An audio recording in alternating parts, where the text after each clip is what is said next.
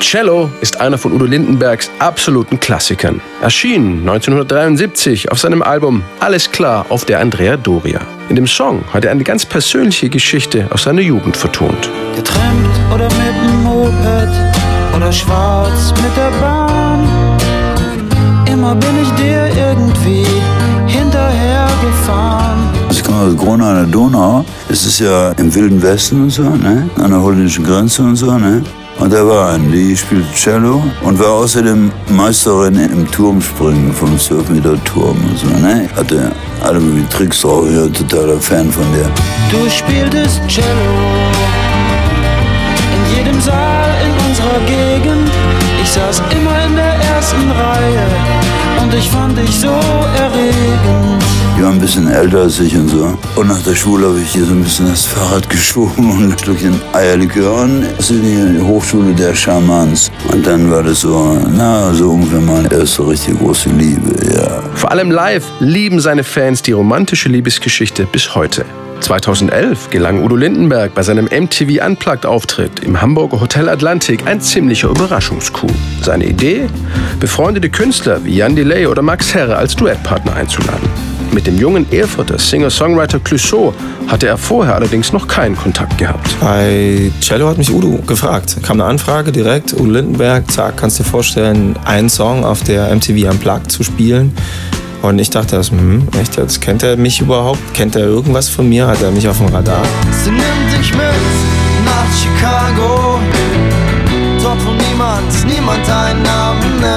Und dann haben wir zurückgeschrieben und dann kam direkt die Antwort, ja, klar.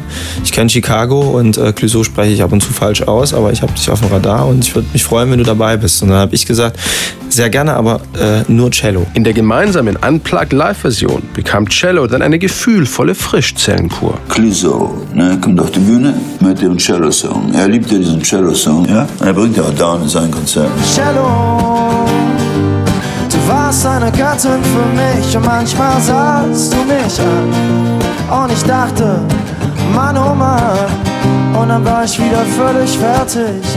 Wenn man ein Cover macht, dann muss man irgendeine Identifikation haben zu dem Song.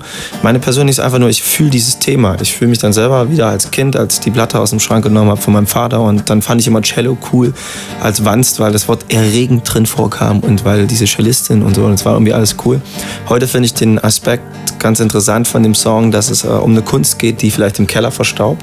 Und dass man so ein bisschen auf sein Seelenheil achten muss, indem man Sachen macht, die einem Spaß machen. Auf der Bühne, bei den Aufnahmen zum Album und der DVD MTV Unplugged live im Hotel Atlantik ist die Chemie zwischen Clouseau und Udo Lindenberg so gut, dass Udo sogar einer kleinen Textänderung zustimmt. Was ich auch geil finde von Udo, wir hatten am Anfang die Diskussion, welches Wort man einsetzt bei Cello. Heute wohnst du in und dann hat er ja einen Tipp bekommen, mach doch das, was du denkst, vielleicht auch Hamburg. Ist ja für immer auf der DVD und ich habe gesagt, ey, die Leute würden sich freuen, wenn du Erfurt machst, ist ja klar.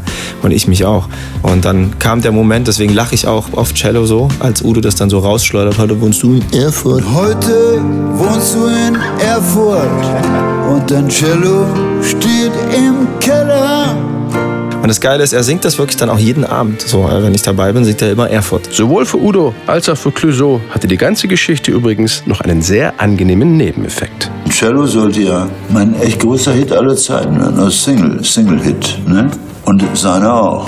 Getrennt oder mit dem Moped oder schwarz mit der Bahn.